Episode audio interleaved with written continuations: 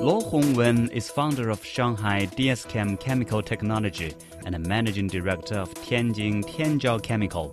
He was among the first group of students to go to college after China resumed college recruitment in 1977. After graduation from Dalian University of Science and Technology, he was chosen by the Ministry of Education to study in Belgium. There, he got his PhD in chemistry and started his career.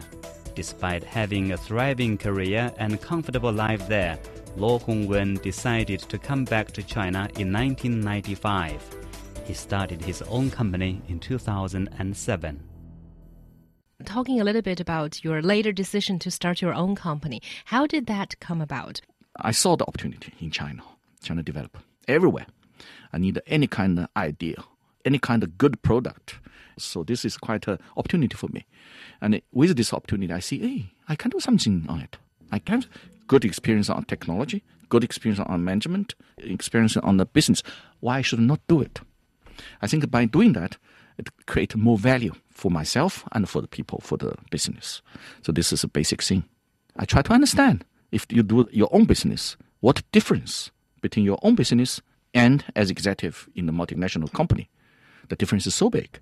First of all, you should find every resource for you. There's no more uh, this department, that department. You just make a call, say, hey, legal, check for me. Hey, finance, make the investment return calculation for me. Working a multinational company as an executive, your uh, job requires you doing things very systematically. In outside, being an entrepreneur, particularly in the beginning, when you found your business, systematic working is not a key point. Instead, to find opportunity to create some resource to take this opportunity. That's important. The entrepreneurship, in my understanding, is that you should create some value.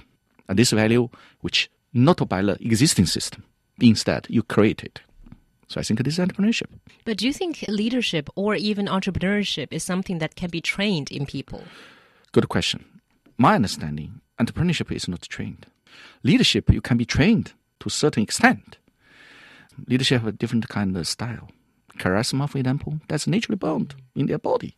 Some people speaking with uh, immediately can influence people, guide people's feeling uh, to where this leader wants to go.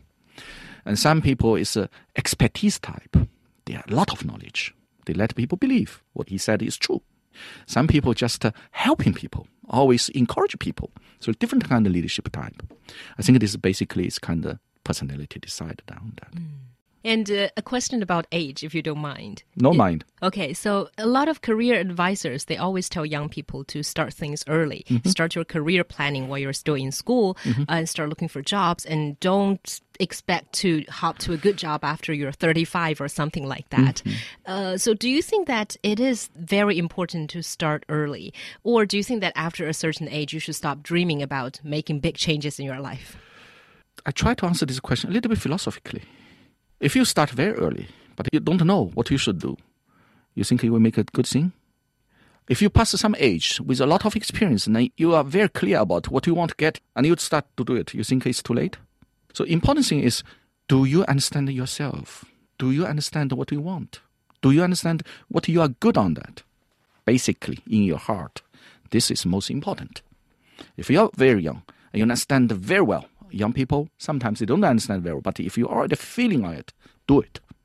If you don't know, you just follow the, oh, other people do that. I will do that. Don't do that. If you, after you're 35, you feel, oh, now I understand my part of my life, what I want, start it. That's my advice. Hmm. So it's not a question about age. No, it's a question about your feeling, your understanding about yourself. That's most important.